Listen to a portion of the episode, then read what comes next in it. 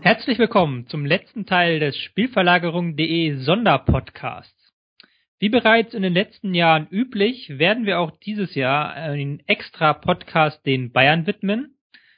Wir haben da genug Gesprächsbedarf und da es ja auch bei Spielverlagerungen genug Autoren gibt, die sich intensiv mit dem FC Bayern beschäftigen, macht das aus meiner Meinung nach schon Sinn.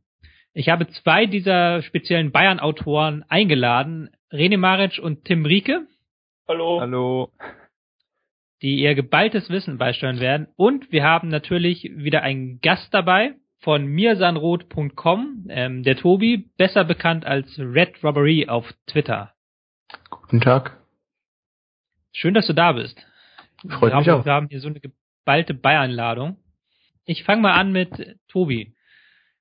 Wie Ja. würdest du bis, bislang diese Bayern-Saison schrei- beschreiben? Oder anders gefragt, gibt es etwas, was Guardiola an seinem Rezept ähm, geändert hat?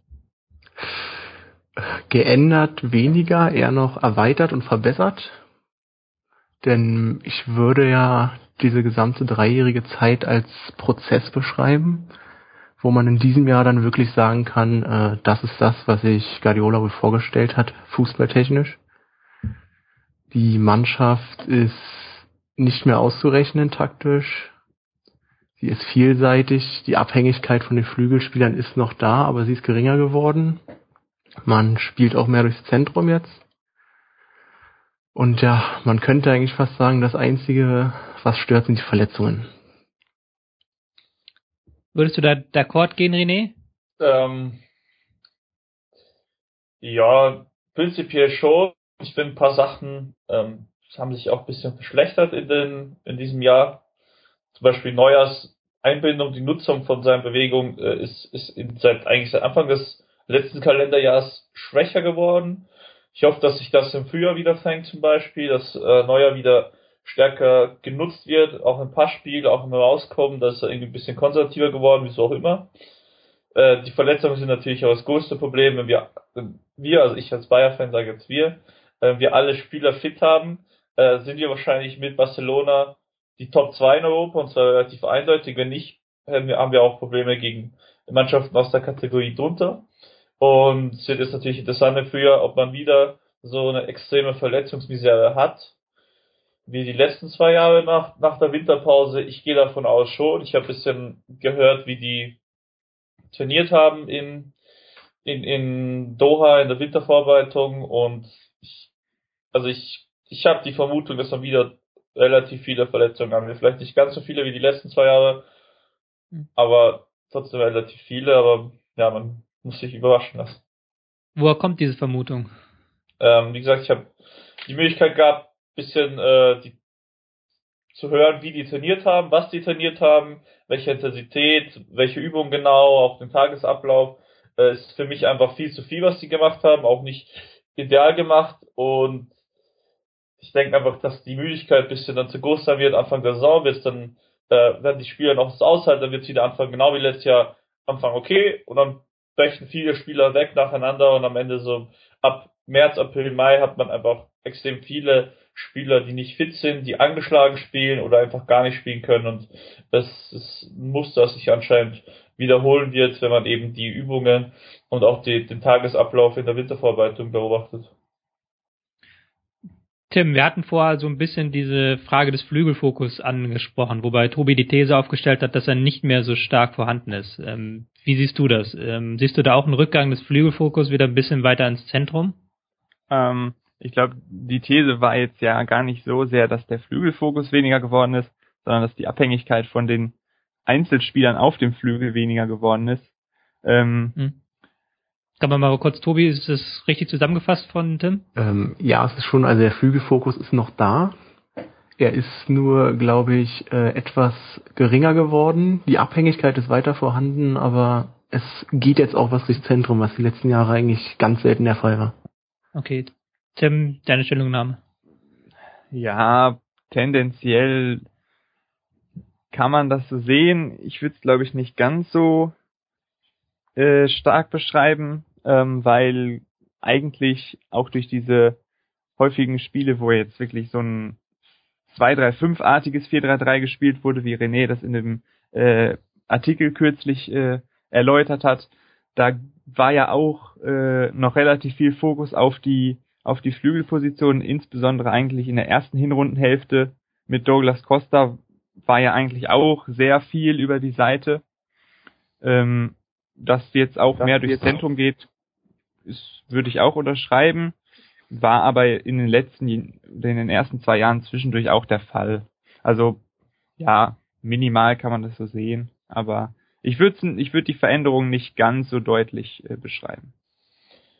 Ich würde es auch eher sagen, also durchaus eine Veränderung, auch weil man quasi die die Achterposition in diesem Zeitalter nochmal höher geschoben hat, auch mehr äh, Durchbrüche im letzten Drittel dann einfach hat, wenn, wenn die Flügelspieler in die Mitte reinspielen und man eben durch die Mitte noch den letzten Vertikalpass oder auch einen Abschluss sucht, auch diese Tore, die Vidal gab, auch Costa gegen Wolfsburg sind solche Aktionen, die dann in Erinnerung bleiben. Aber prinzipiell ist, glaube ich, auch ähm, eher die Masse an Spielern, die man jetzt auf dem Flügel hat, die man letztes Jahr nicht gehabt hat. Also Robin Ribéry beide weggefallen und man kann einfach Koman und äh, Costa aufstellen. Das ist ein Luxus, den man äh, die letzte Saison nicht ansatzweise so hatte. Und letzte Saison hatte man auch immer wieder, also es ist ja bei Guardiola einerseits phasenabhängig, andererseits sehr spielabhängig. Da hatte man ja auch diese Partie mit diese mit der Raute, wo Götze Robben über die Raute gebildet haben. Und da war man ja nicht so flügellastig, nicht so flügelorientiert, weil es, die, eben über die Halbräume diese die Flügelspieler quasi gab und die Durchbrüche über diese Zonen gab. Also ich, ich bin da auch irgendwo zwischen Tobi und äh, Tim, was das betrifft. Und es ist eigentlich, wie gesagt, nur je nach Gegner und je nach äh, Phase, die Guardiola zurzeit durchlebt in seiner taktischen Neufindung immer wieder. Das klingt interessant. Äh, die Phase, die er durchlebt in seiner taktischen Neufindung. Ähm, würdest du sagen, gibt es noch weitere taktische Neufindungen, die man diese Saison sehen konnte? Ich finde, ich, ich, ich mache leider so viel Spiel, dass mir immer dann äh, die Erinnerung an konkrete Spiele und was wann vorkam fehlt, aber ähm, ja, also man hat ja in der ersten Saison quasi diese Phase gehabt, wo man sich erstmal gefunden hat, die, die grundsätzlichen Sachen äh, mhm. etabliert hat, dann eben einfach prinzipiell so ein 4-3-3 gespielt hat meistens. Äh, dann gab es letztes Jahr eine extreme Phase mit der Dreierkette und dann eben auch diese Raute, die dann auf einmal innerhalb von irgendwie fünf Wochen dreimal genutzt wird und dann eigentlich nie wieder. Und dieses Jahr ist es eben dieses 2-3-5, das eigentlich am stärksten fokussiert wurde. Gab natürlich auch äh, einzelne Dreierketten, auch einzelne ganz klassische 4-3-3-Situationen. Ich finde auch eine kleine Phase in diesem, diesem Jahr war am Anfang dieser extreme Flankenfokus, wo auch dann Costa links gespielt hat, Koman auch rechts auf das gespielt hat und da wurde man dann später noch etwas variabler und auch diese asymmetrischen 4-1-4-1-Situationen mit Müller als einem Achter, der quasi nach vorne geht und der Flügelstürmer als zweiten Achter, der die Anbindung zu den anderen Flügelstürmern sucht, auch Dribblingsräumig, Abschlussräumig, was sowohl Roma als auch Costa mal gemacht haben. Also es, ähm, ja, es ist bei Guardiola natürlich immer schwer, aber es gibt immer wieder so einzelne Systeme, die er dann ein bisschen häufiger nutzt und die er dann entweder ab und zu wieder auspackt oder gar nicht mehr, wie eben die Auto letztes Jahr. Weiß nicht, wie äh, Tim und Tobi das sehen. Ähm, Ähnlich. Nein, äh, viel kann man dadurch nicht äh, hinzufügen. Ich glaube auch nicht, dass jetzt im halben Jahr von Guardiola noch irgendwas Bahnbrechendes kommen wird. Weil, na, was soll er noch groß einführen? Die Dreierkette steht, wenn er sie braucht. Die Viererkette mit diesem äh, 2-3-5-System ist jetzt auch etabliert. Also es geht jetzt, glaube ich, nur darum, dem Gegner entsprechend jedes Mal auszurichten, was die optimale Lösung ist und zu schauen, wie man die Spieler, die gerade fit sind, am besten einbinden kann, welches System. Aber große Sprünge wird es jetzt nicht mehr geben.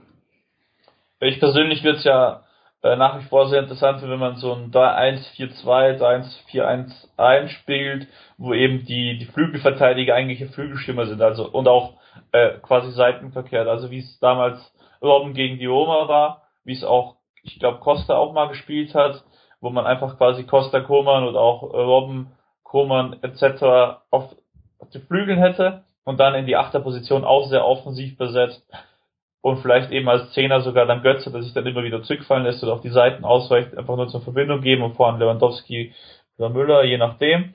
Ist das wäre zum Beispiel ein System, das ich das wir so noch nie gespielt haben, aber schon gar nicht das beiseitig so gespielt wurde mit diesem Flügelstimmen und mit der zentralen Verteilung. Das wäre so eine Sache, die ich mir vorstellen könnte im Frühjahr, wenn alle fit sind.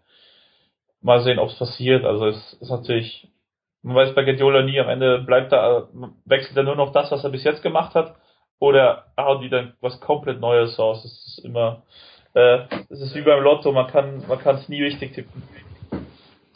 Bevor wir da auch in diese ähm, Frage reingehen, wie es in der Rückrunde weitergeht, würde ich nochmal gerne einen Schritt zurück machen und nochmal auf die ähm, Neuzugänge gucken. Ähm, Douglas Costa und Kingsley Coman haben wir schon so ein bisschen angesprochen. Ähm, möchtest du ähm, noch was da hinzufügen, Tim? Äh, Gerade bei Douglas Costa stellt sich ja die Frage, warum der so bombastisch durchgestartet ist. Ja, ist halt gut einfach so, wenn wenn man ihn richtig einbindet ich fand, also mir hat es tatsächlich rein persönlich nicht so gut gefallen. Also oh. auch jetzt so die erste Hinrundenphase, wo der wirklich äh, extrem gelobt wurde, an vielen Toren auch beteiligt war, äh, immer wieder entscheidende Durchbrüche gesucht hat, ähm, fand ich, dass er zu stark fokussiert wurde eigentlich und dass man zwar viel gewonnen hat und eben dann auch die wichtigen Momente durch ihn äh, ja fokussieren konnte, aber ein paar andere Synergien, Möglichkeiten zum Zusammenspiel dadurch auch irgendwie ja weggedrückt wurden und in der Phase wirklich auch ein bisschen zu viel zu viel Einzelspielerfokus dann dabei war. Was auch die Phase, wo man äh, Costa oft auf links hat und Koman noch nicht wirklich gespielt hat, oder? Ja, das war auf jeden Fall ja. eine Phase, wo man ganz oft immer Verlagerungen nach links gespielt hat und da ähm, ja. Situation hatte. Aber ja. Hm.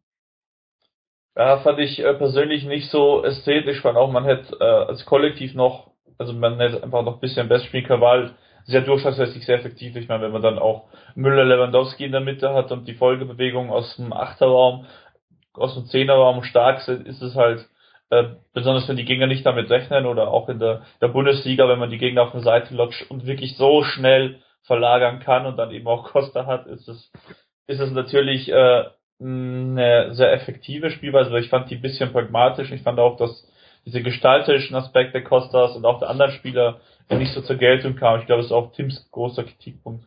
Ja. Und eben in anderen Spielen, so danach die Phase, gab es ja zwischendurch dann auch schon mal, ähm, gerade als Costa dann seine Verletzungspause hatte, gab es dann so ein bisschen Probleme, wie man die linke Seite oder den halblinken Raum dann sonst nutzt ähm, und hatte da zwar ein paar Ansätze, aber es war irgendwie ein bisschen unsauber und da hat man dann auch gesehen, dass es dann einige Spiele gab, wo man mehr Probleme hatte. Also in Bremen zum Beispiel. Ähm, aber generell, äh, wenn man jetzt irgendwie offensiv noch so eine kleine Schwäche oder was heißt noch, also irgendwie einen Schwachpunkt sehen würde, liegt die meiner Meinung nach so im im halblinken Halbraum, wenn man gerade, gerade wenn auch Thiago nicht spielt, dann gab es da oft Probleme, den zu nutzen. Oder wenn, wenn Thiago irgendwie ein bisschen breiter gespielt hat. Ähm, wenn der dann spielt, konnte das auch wirklich eine Stärke sein, also zum Beispiel in vielen äh, Champions League Spielen gegen Arsenal zu Hause.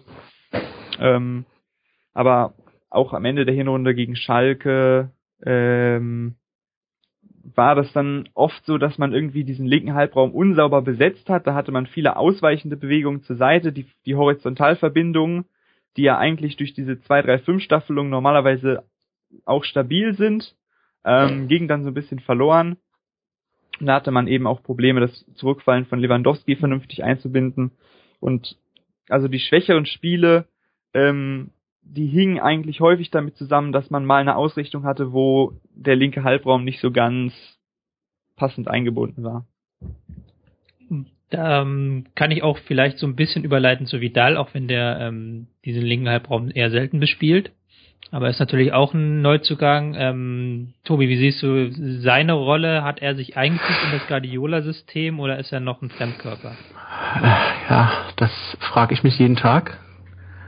Vidal ist ganz schwer zu beurteilen. Er spielt eigentlich fast immer, hat glaube ich bisher noch gar kein Spiel wirklich verpasst. Aber es ist äh, man hat nicht das Gefühl, da diesen Arturo Vidal zu sehen, der auf dem allerhöchsten Niveau äh, noch einen Unterschied machen kann. Er ist eher ein Teil des Ganzen und ich habe noch ein bisschen das Gefühl, äh, dass Guardiola selbst nicht weiß, was genau Vidal denn machen soll. Er spielt ja dann häufig als vorgeschobener Achter und lauert dann an der Strafraumkante herum und hin und wieder spielt er mal dann einen guten Pass oder jetzt wie am äh, Testspiel in Karlsruhe haut er mal ein Ding in den Winkel. Aber im Großen und Ganzen ist es, ja, ich weiß nicht. Die, diese vertikalen Läufe in den Strafraum rein sehe ich nicht. Spielmacherfähigkeiten sind dann auch relativ begrenzt in der Situation. Also ich glaube, Vidals Zeit äh, könnte dann vielleicht erst nächstes Jahr kommen. Ja, bei Vidal ist, äh, ist es für mich ein Problem, wie, wie bindet man den ein, besonders in so einem Positionsspielsystem. Das heißt, was ich auch ein bisschen bei Götze geschrieben habe, auch wenn sie andere Spielertypen sind, äh, die geben halt gewisse eigene Strukturen und leben dann davon und nutzen nicht die Strukturen, die vorhanden sind. Das heißt, wenn man äh, Vidal als alleinigen Sechser aufstellt, dann ist er entweder geht er nach vorne und macht riesige Löcher auf oder er muss sich wirklich rein auf eine simple Ballverteilung äh, konzentrieren und da ist er eben nicht besonders. Spielt er auf der Acht, muss man eben das System so bauen, dass er Räume vor sich hat, die er immer wieder attackieren kann. Und Guardiola ist ja eher so ein Freund dieser statischen Normbesetzung, wo dann einfach nur dynamisch gewisse Abläufe gemacht werden. Und da ist ja eigentlich wieder quasi das Gegenteil dazu. Und spielt als vorgeschobener Achter, kann er diese Läufe, die ihn ja auch bei Juventus, bei Leverkusen ausgezeichnet haben, weil wirklich weiträumig attackiert, in die Strafraum geht, den Abschluss sucht, kann er dann nicht bringen weil er schon so hoch vorne steht, ist oder oft auch mehr Mücken zum Tor und da ist er dann nicht äh, gut genug als Nadelspieler, auch nicht kreativ genug, um wirklich äh, Einfluss aufs Spiel zu haben. Das heißt, da gibt es einfach Probleme in der Einbindung. Wie bindet man denn in so ein System, wo eine Struktur vom Gegner äh, auf den Gegner eingestellt wird, wo dann wirklich die Mannschaft rein auf den Positionen eigentlich spielt und innerhalb der Position eine gewisse Abläufe hat, wie ja Guardiola, wie man es ja bei Guardiola einfach äh, oft sieht, wie binde ich so einen Spieler ein wie Vidal, auch wie Götze, insbesondere wenn, wenn er eigentlich ein zentraler Mittelfeldspieler ist, wie bei Vidal ist, tut sich da, glaube ich, Guardiola schwer, wie genau binde ich den ein. Ich persönlich habe den Transfer damals nicht ganz verstanden. Ich hatte eigentlich gehofft, dass er rechter Außenverteidiger oder äh, Halbverteidiger in der Dreierkette spielt, was eigentlich äh, nicht vorkam, beziehungsweise Rechtsverteidiger hat auch nur für einzelne kurze Phasen gespielt, also innerhalb eines Spiels. Und ich bin interessant, wie sich, also für mich wird es interessant sein, wie sich das entwickelt. Persönlich würde ich gerne mal eine Dreierkette mit Alaba, Vidal sehen auch. Ähm, Lahm ist für mich besser als Sechser, als als Rechtsverteidiger oder als Halbverteidiger ist insbesondere jetzt, wo auch ein bisschen Dynamik etc. verloren geht, er auch nicht mehr wirklich marschieren kann, wenn es benötigt wird. Diese, ein, diese einrückende Rolle von der Seite kann er natürlich noch immer Weltklasse. Frage ist halt, wie, wie konstant kann er das und wie häufig wird man das immer benötigen auf dieser Position. Und Vidal könnte eigentlich äh, als Rechtsverteidiger alles davon. Mhm. Auch so eine Art Fingerrolle auch. Oder eben als Halbverteidiger. Und ich, ich bin mir nicht sicher, was Guardiola mit Vidal im Frühjahr vorhat. Vielleicht hat ja in der Vorbereitung ein bisschen sich die Spielweise Vidals verändert. Würde ich mich in, in etwa anschließen, hat René jetzt schon äh, gut gesagt auch, dass eben Vidal vielleicht als Halbverteidiger oder Außenverteidiger passender wäre als so im Mittelfeld. Also ich fand gerade, wenn er den quasi den zweiten Sechser gespielt hat und normaleres 4-3-3 war, ähm, dann ist er oft so ein bisschen zurückgefallen neben Xabi Alonso und hatte dann gerade in der ersten Hinrundenphase viele Aufbauszenen, was halt nicht gut war. Am Ende, also da gab es ein paar ganz, paar ganz gute Spiele, wo er dann so sich auf äh, Unterstützungsbewegungen für die Außenstürmer fokussiert hat, auch mal so nach Verlagerung ein bisschen ballfern ausgewichen ist. Aber im Großen und Ganzen, ja, so richtig ideal war es im Mittelfeldbereich nicht. Ähm, was mir ganz krass auffällt und was jetzt in dieser Saison nochmal deutlicher wurde als in den vergangenen, ist dieser Unterschied Heim-Auswärtsspiel bei Guardiola. Zu Hause hat man ähm, 32 zu 3 Tore plus 29, alle Spiele gewonnen auswärts, okay, ein Unentschieden, eine Niederlage kann passieren, aber das Torverhältnis ist bei Anführungszeichen nur 14 zu 5 ähm, plus 9. Ähm, gibt es da unterschiedliche Herangehensweisen, René, auswärts und ähm, zu Hause oder wie lässt sich dieser große Unterschied erklären? Ja, das äh, die große Guardiola-Frage seit Anbeginn der Menschheit. Wieso spielen wir auswärts schlechter. Also so deutlich. Ich habe immer das Gefühl, ich beim Unterschied zwischen einem sehr guten Positionsspiel und einem mäßigen Positionsspiel ist, wenn man sich auch zum Beispiel United jetzt ansieht und eben äh, Bayern sonst, ist ja einfach die Dynamik, die man fällt, auch die Abläufe, die man abruft, Vorstöße aus der Position heraus, wo man dann äh, quasi den Raumgewinn erhöht, wo man einfach wirklich sich nach vorne schiebt und dann die Durchbrüche sucht. Und ich glaube, dass man auswärts immer diese so eine vorsichtige, vorsichtige Vorgehensweise wählt. Und dadurch kommen diese Bewegungen nicht so zustande. Und man wird dadurch statischer, man wird dadurch auch äh, bisschen passiver in der Ballzirkulation, im, im Gewinn von Räumen und dadurch gibt's dann eben oft diese, diese offensiv deutlich weniger durchschlagskräftiger Spiele, wo man dann auch defensiv meiner Meinung nach nicht besser ist, weil es hängt ja zusammen. Und in den Spielen, wo man bei Guardiola am besten war, hatte man nicht nur die beste Balance zwischen Offensiv und Defensiv, sondern es war beides einfach auf einem extrem hohen Niveau. Und es ist oft so, wenn man diese Abläufe äh, zurückschaut in Offensive, wird auch die defensive Stabilität geringer. Irgendwann hat man Ballverlust, wenn man die tieferen Zonen hat, wenn man auch die, die passende Dynamik nicht dazu hat, werden die auch eher bestraft. Und das ist dann äh, mein großer Kritikpunkt an Guardiola ist, dass er die Auswärtsspiele äh, auch als Auswärtsspiele sieht, obwohl wir das bei der Qualität nicht machen müssten. Mhm ein Segment, was ich auf jeden Fall noch ansprechen möchte, bevor wir ähm, so ein bisschen reingucken, was in die Glaskugel, was in der Rückrunde an äh, Rückrunde angeht. Wir haben letztes Jahr einen Podcast zu Bayern gemacht, da warst du auch dabei, Tim. Da hast du dann nach dem Podcast noch gesagt, wieso haben wir eigentlich nicht über das Gegenpressing geredet? Und hast dann noch einen relativ langen Monolog über das Gegenpressing gehalten, den ich aber dann nicht mehr reingeschnitten bekommen habe, weil es einfach ich hatte keinen Punkt gefunden, wo ich ihn hätte reinschneiden können. Enttäuschend. Deswegen enttäuschend, ja. Hatte auch dann zur Verwerfung zwischen uns beiden.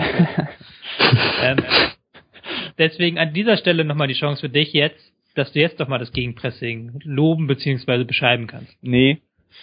Aus nee? Protest äh, mache ich lieber das normale Pressing. Jetzt. Okay, also das normale Pressing. Das, dass man tatsächlich auch mal loben könnte. Äh, wieder nur acht Gegentore jetzt in der Hinrunde, wobei drei auf das Gladbach-Spiel entfallen, also hat man sonst fünf in 16. Ist ein sehr beeindruckender Wert eigentlich. Ähm, und das Pressing ist eigentlich sehr aggressiv ähm, und weil man eben nur so wenige Phasen hat, in denen man das betreiben muss, kann man das auch durchziehen.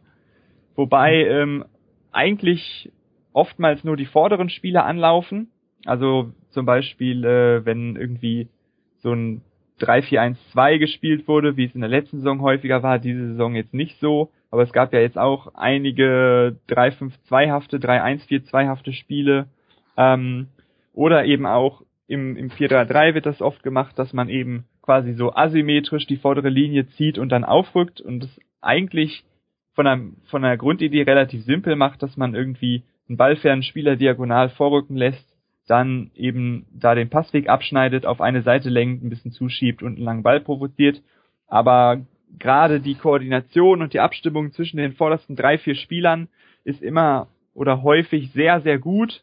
Ähm, gibt da auch relativ variable Bewegungsmuster, sehr konsequent, aufmerksam im gruppentaktischen Verhalten einfach.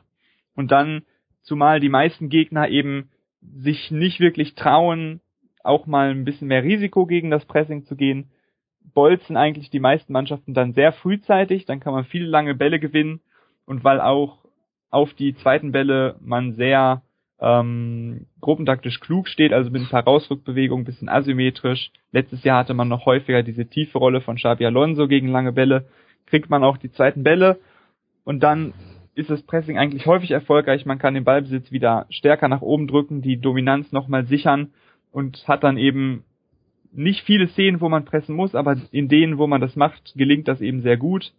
Und dann kann man da auch ein bisschen mehr Intensität reinbringen. Und das ist dann quasi nochmal ein Pfeiler für die, für die Dominanz. Und auf diesem Fundament ähm, kann man dann quasi das eigene Ballbesitzspiel durchführen. Und da ist dann natürlich das Gegenpressing auch in vielen Phasen wieder sehr stark gewesen. Das haben wir natürlich auch schon äh, einige Male ausgeführt.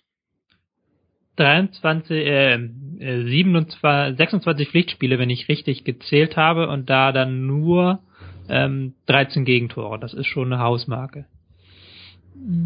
kommen wir mal zu euren Hoffnungen, Befürchtungen, Prognosen für die Rückrunde. Ähm, Tobi, was ist, ähm, man hat so dass das fast das Gefühl, dass jetzt, wo die Ära, wo wir wissen, dass die Ära Pep endet, dass alles andere als so ein Triple eine Enttäuschung wäre. Was ja eigentlich schon immer bei Pep so war, aber jetzt ist, glaube ich, der Druck noch mal eine Nummer höher. Ähm, ist das eine Erwartungshaltung, die die Bayern erfüllen können, oder ist das vielleicht auch etwas, was dann Pep auch in der taktischen Entwicklung stoppt, weil er vielleicht dann doch lieber vorsichtig macht und dann dieses letzte Risiko scheuen wird? Da gibt's ja noch so eine andere, relativ gute Mannschaft in Europa momentan. Ich glaube, die hat jetzt ähm, am Wochenende 6 zu 0 gegen Bilbao gewonnen. Achso, ich dachte, du meinst Arsenal. ja, die sind auch nicht schlecht an guten Tagen. Arsenal ist auch an guten Tagen schlecht, weil die Wenger als Trainer haben. Genau, ich, ich freue mich schon endlos auf die Spiele gegen Barcelona übrigens. Allein aus dem Grund, weil die dann ausscheiden. Also Arsenal. Aber es, es tut jetzt nichts zur Sache, macht bei deinem Punkt nicht weiter. Ähm, es ist wie gesagt möglich, das Triple, man kann es nicht erwarten. Man kann es auch bei Barcelona nicht erwarten, bei wem auch immer nicht erwarten. In der Champions League zählt Bayern zu den Favoriten. Man merkt aber auch jetzt schon im Achtelfinale Juventus, die spielen seit Wochen oder Monaten Sieg nach Sieg, also die haben sich komplett gefangen. Auch da kann schon eine schlechte Halbzeit zu riesigen Problemen führen. Wenn man dran zurückdenkt, äh, letzte Saison das Hinspiel in Porto gegen Juventus kann man sich sowas nicht erlauben, weil das wird dann im Rückspiel sehr eng. Und davon abgesehen, ja, worauf hoffe ich? Ich hoffe schon darauf, dass wir Douglas Costa nicht mehr so oft auf links sehen, weil, wie es auch schon angesprochen ist, das ist mir auch zu eindimensional. Der bricht da denn äh, relativ isoliert in Richtung Grundlinie durch und haut dann da die Bälle in die Mitte. Wenn ein Bayern-Spieler rankommt, ist es meistens ein Tor, aber meistens kommt dann halt kein Bayern-Spieler ran, weil der Gegner mit äh, sechs, sieben Leuten im eigenen Strafraum steht. Was mir da sehr gut gefallen hat, war im DFB-Pokalspiel in Wolfsburg gab es auf links dieses Dreieck äh, Alaba, Thiago, Coman. Das würde ich gerne noch häufiger sehen, weil die haben da wirklich Wolfsburg, auch wenn ich von Hacking jetzt nicht so viel halte, das ist ja durchaus ein respektabler Gegner. Diese drei haben wirklich auf der linken Seite Wolfsburg komplett auseinandergenommen für mich war die erste Halbzeit da auch noch höher anzusiedeln als das Spiel gegen Arsenal zu Hause. Und ja, das würde ich gerne häufiger sehen, ob man dann Costa in der Mitte spielen lässt und Robben auf Außen oder wie auch immer, das stellt sich dann heraus, sage ich mal, in den ersten Wochen sieht man an den Leistungen, was passt. Oder was noch wahrscheinlicher ist, irgendeiner verletzt sich wieder, dann kann man sowieso nicht auswählen. Und Zudem kann man noch die Hoffnung haben, was den Unterschied ausmachen könnte, dass man es schafft, äh, Götze irgendwie zu integrieren, dass man seine Rolle in der Mannschaft findet, hoffentlich in der Zentrale irgendwo, weil er weiterhin Spieler ist, der nicht als Anführer jetzt den Unterschied ausmachen kann, aber in dem starken Bayern-Kollektiv ist er meiner Meinung nach eine fast optimale Besetzung, so als vierter, fünfter Mann in der Offensive, der so ein bisschen im Hintergrund agiert, aber die ganzen kleinen richtig macht und hin und wieder auch mal mit Kreativität äh, aufblitzt. Ähm, René, würdest du ähm, nochmal zu diesem Thema zurückzukehren, diese Frage, ob das diese Triple-Hoffnung die Risikofreudigkeit von Pep beeinflusst? Wie stehst du zu dieser These von mir? Ähm, ist, ist die Frage, was ist Risikofreudigkeit für dich und was ist das für Pep? Also bei Pep kann ich mir mhm. vorstellen, für ihn wäre äh, Risikofreudigkeit nicht umzustellen. Also für ihn wäre das Risiko, wenn man, wenn man nicht umstellt. Und ich glaube, er wird einfach weiter umstellen, weil er sagt, das ja logisch ist für ihn, das will er nicht umstellen, macht das ja nicht aus Spaß. Dann macht es ja, weil er ja, glaubt, er hat einen Effekt davon und er wird das auch weitermachen, weil es für ihn ein Risiko ja. wäre, nicht umzustellen. Also ich glaube, das ist seine Denkweise. Aber ja, was ich jetzt damit meinte, war zum Beispiel dieses, was, ihr habt ja schon ein paar Experimente, die möglich wären, angesprochen, mit Vidal ja. auf Außenverteidiger, mit einer ähm, ja. anderen Form von einer Dreierkette oder sowas, solche Experimente, dass er sowas bleiben lässt und stattdessen jetzt das variiert, was er bisher schon gemacht hat. Ja, wenn, wenn er in einem Spiel findet, das ist die beste Option, wird das trotzdem machen, mhm. glaube ich. Die okay. Frage ist, wird das passieren? Ich glaube nicht. Äh, das heißt, wir werden nicht viel Neues sehen oder kaum was Neues, vielleicht ein, zwei, in ein, zwei Spielen so kleine Sachen, aber durchgehend was Neues werden wir nicht sehen. Was aber eben, glaube ich, eben nicht an der Risikofreudigkeit liegt, sondern eben einfach daran, dass Pep das äh, für nicht so gut erachtet, wie vielleicht wir in der Runde das machen würden und er sicher seine Gründe dafür hat. Und Ziele in der Rückrunde wurden ja angesprochen. Ähm, ja, ich bin zwar Bayern-Fan, ist mir eigentlich relativ egal, ob wir das Triple holen oder wir können auch von mir aus ganz weiter werden in der Liga und äh, im Finale verlieren Champions League. Ich bin nicht so der, solange wir äh, schön Fußball spielen, ist, ist, mir viel wichtiger. Das heißt, solange es für mich interessant ist, für mich ansehnlich ist, äh, müssen wir auch keinen Titel holen. Was äh, Tobi gesagt hat, also diese, diese Spiele gegen äh, Wolfsburg und im Gegensatz zu Tobi halte ich viel von Hacking. Ähm, fand ich auch, war das beste Spiel fast, also beste erste Halbzeit, die ich äh, bei Bayern gesehen habe im DFB-Pokal. Auch das Spiel, ich glaube, zwei Wochen, zweieinhalb Wochen, zwei Wochen später gegen, gegen Stuttgart, äh, wo man auch diese Dreierkette hatte, die bisschen verschoben war, wo Kimmich sich zurückfallen ließ, auch Vidal teilweise, und sonst eben Alaba, Finja Boateng hinten waren. Vorne eben Costa, Koman, Müller, Robben und Lewandowski, das war für mich äh, wahrscheinlich war der erste Halbzeit sogar noch besser als das Wolfsburg-Spiel. Für mich waren das, war diese Phase, wenn man das konstant abrufen kann, kann man von mir auch auf jedes Spiel mit viel Pech 0-1 verlieren. Hauptsache man spielt immer so. Ähm, darauf hoffe ich in der Rückrunde. Natürlich wäre es äh, wahrscheinlich für jeden anderen Bayern-Fan und auch für die Verantwortlichen angenehm, wenn man auch noch drei Titel holt. Äh, wie Tobi aber gesagt hat, ist es schwer mit Juventus, auch jetzt eventuell mit äh, unter Zidane mit Real wieder, auch Atletico und natürlich eben Barcelona gibt's mehrere Mannschaften, die sehr unangenehm zu bespielen sind. Und Fußball ist halt auch äh, viel Zufall, viel Glück. Da kann man auch mal gegen eine Mannschaft aus der Kategorie darunter, aller Manchester City verlieren. Auch wenn ich glaube, dass der Niveauunterschied so groß ist, dass eigentlich nur Juventus, Zidane, in, äh, Zidane Real in Topform und eben natürlich Barcelona in Normalform wirkliche Prüfsteine sind, die wirklich Probleme äh, machen sollten. Wobei einer dieser Prüfsteine wartet jetzt. Ähm, ja. Klar. Tim, was denkst du, ähm, gerade Thema Champions League, Juventus machbar oder nicht?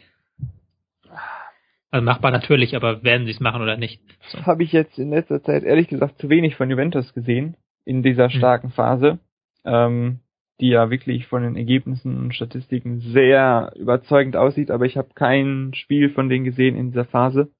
Deswegen schwer, das jetzt einzuschätzen. Ähm, prinzipiell dürften sie aber tatsächlich einer der drei größten oder schwierigsten Gegner sein, die möglich sind. Insgesamt, ähm, wenn ich jetzt mal kurz auf die Rückrunde vorausblicke, würde ich mich äh, den beiden anderen anschließen, dass ganz große Neuerungen nicht zu erwarten sind, weil jetzt auch schon in der Hinrunde sich angedeutet hat, dass irgendwie ähm, von den verschiedenen Varianten, die es davor gab, das darauf aufgebaut und es ein bisschen weiterentwickelt, verfeinert wurde. Ähm, vielleicht gibt's äh, eben das, was René gesagt hat, mit den äh, Flügelstürmern als Wingbacks ähm, ein bisschen häufiger. Jetzt in den letzten Spielen hat ja Coman das auch ein, zwei Mal schon gemacht im Dezember. Ähm, also ich gehe eigentlich davon aus, dass es in etwa so laufen sollte wie in der Hinrunde, was passiert und wofür das dann reicht, gerade in der Champions League, ist ganz schwer zu sagen. Also ja, Juventus wird sehr unangenehm, kann ich im Moment noch nicht so richtig einschätzen. Ähm, hm. Wenn man das schafft, dann sollte im Normalfall Halbfinale auf jeden Fall möglich sein und dann ist es wirklich ganz schwer zu sagen, kommt dann auch drauf an, wie viele Spieler fit sind. Ähm, falls mal alle fit sein sollten, wird es aber auf jeden Fall nochmal interessant, wie dann aufgestellt wird und wie dann die Spieler eingebunden werden. Und mhm. da könnte es dann vielleicht in der absoluten Schlussphase der Saison dann vielleicht doch nochmal die ein oder andere Neuerung oder das ein oder andere Experiment sogar geben. So als Abschlussschmankerl. Eine klassische Runde 1, 2 oder 3.